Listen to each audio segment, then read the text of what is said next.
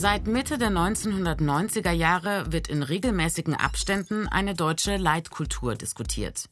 Aber was soll das sein, eine Leitkultur? Da stellt sich die Frage, was in diesem Zusammenhang der Begriff Kultur bedeutet. Kultur hat viele Facetten. Hier geht es darum, wie das Zusammenleben der Menschen gestaltet ist. Wie ist die Gesellschaft organisiert? Nach welchen Werten und Regeln lebt sie? Welche Sprache wird gesprochen? Welche Religionen und Traditionen gehören dazu? Eine Kultur des Zusammenlebens will ein gutes Miteinander und die Integration von allen Menschen. Vermeintlich unveränderbare Eigenschaften einer Kultur, gesetzte Normen, können leicht ausgrenzen. Bei einem zu engen Kulturbegriff bleiben Vielfalt und Toleranz auf der Strecke.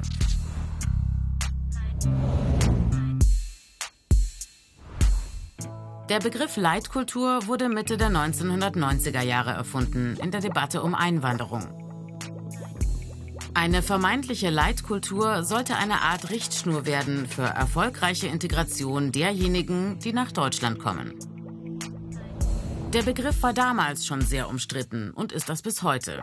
Vor allem, weil völlig unklar war und ist, was zur Leitkultur dazugehört und was nicht. Die Kritik, eine deutsche Leitkultur ist ein Konstrukt, ein Gedankengebäude, das sich Menschen je nach politischer Ideologie zurechtbasteln.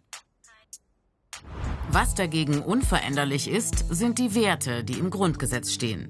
Die Grundrechte wie Gleichberechtigung, Religionsfreiheit und Meinungsfreiheit. Und genau diese Werte fragt auch der Einbürgerungstest ab. Den muss seit 2008 bestehen, wer die deutsche Staatsangehörigkeit haben möchte. 33 Fragen aus einem Katalog von über 300 Fragen, unter anderem zur Demokratie in Deutschland. Also zum Beispiel, was bedeutet Meinungsfreiheit?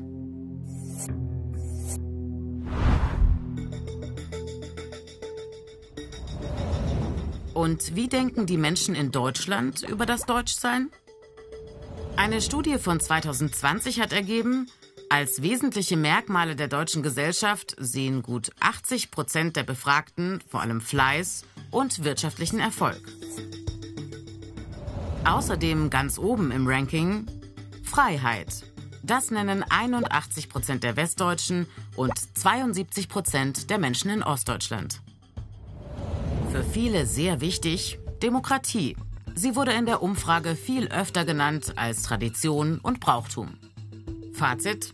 Wenn überhaupt von Leitkultur gesprochen werden kann in Deutschland, sind es die Grundrechte und die Merkmale einer freiheitlichen Demokratie.